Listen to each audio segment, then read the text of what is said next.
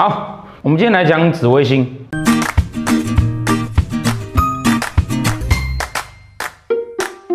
一直跟大家提到说啊，紫微斗数呢，在近代完成前呢，它分成两个大的体系，一个是宫位体系，一个是星曜体系。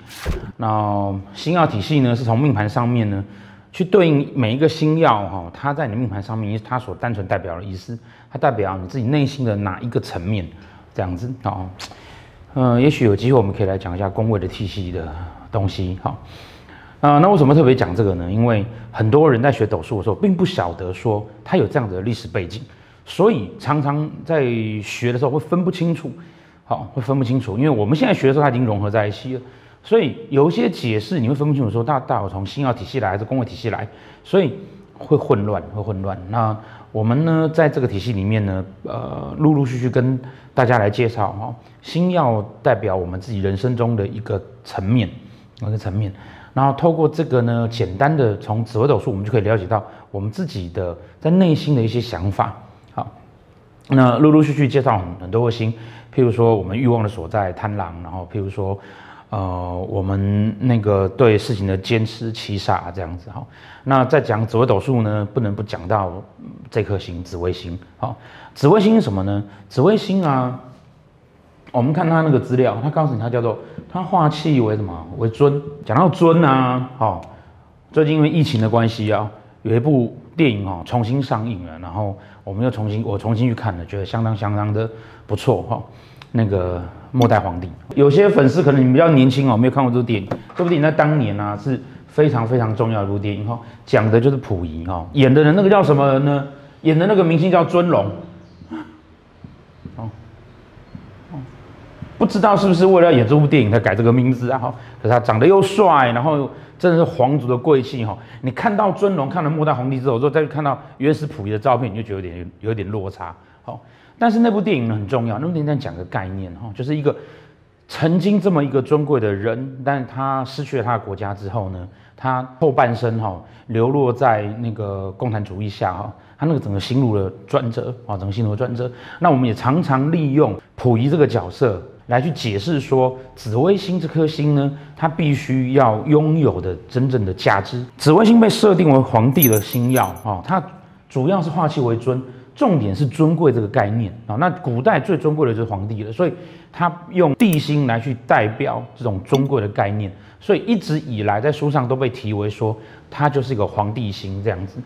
那大家自动就觉得皇帝就是一个非常非常厉害的咖哈，呃，有能力、有钱、长得帅，叭叭叭之类的。可是实际上呢，呃，紫薇这颗星呢，就像他形容的这种地星一样哈，它是需要要有团队的，所以我们在课程中常会。呃，用溥仪来去解释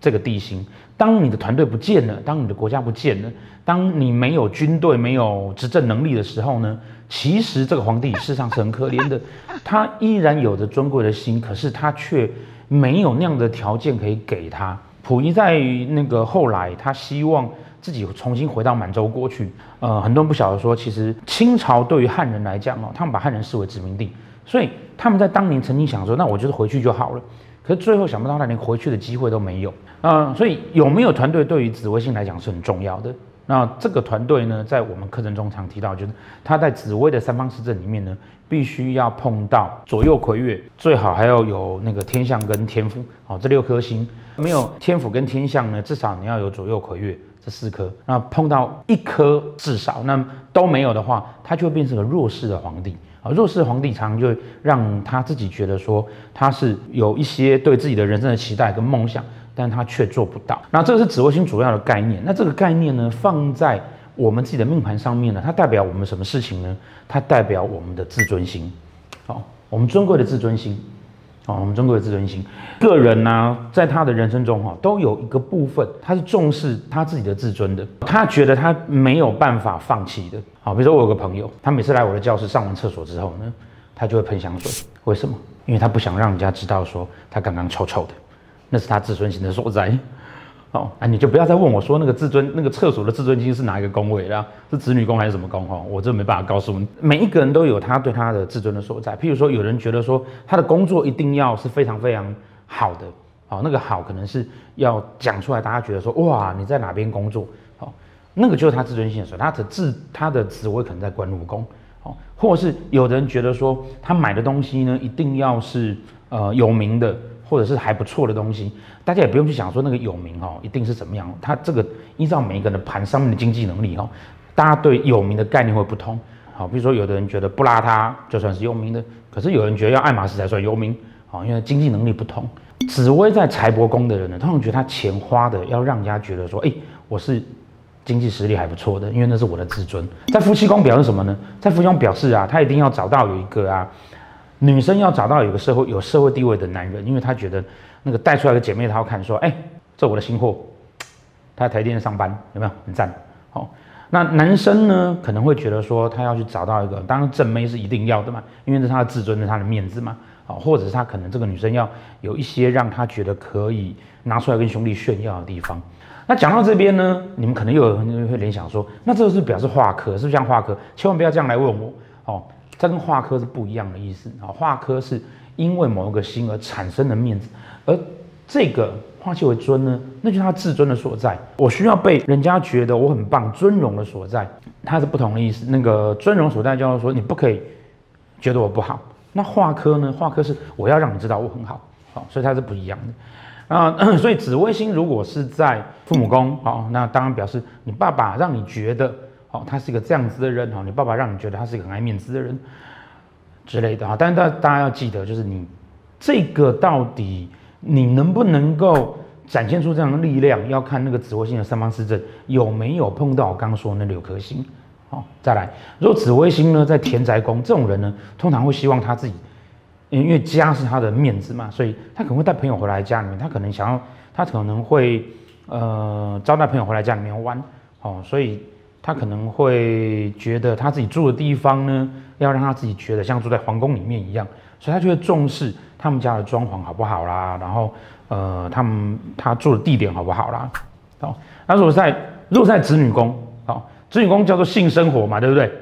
性生活是他自尊的所在，所以他会怎么样？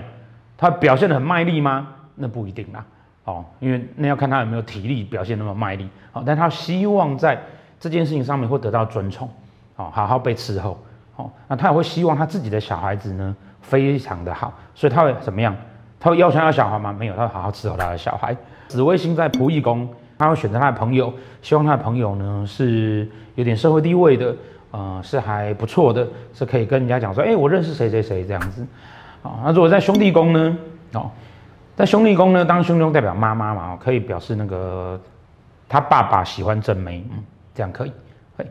或者是他会觉得他自己的兄弟姐妹还不错，哦，或者说他会希望在兄弟姐妹之间他是受到尊敬的，啊，福德宫，好，福德宫呢，当然那个福德宫是财帛的外面，然后。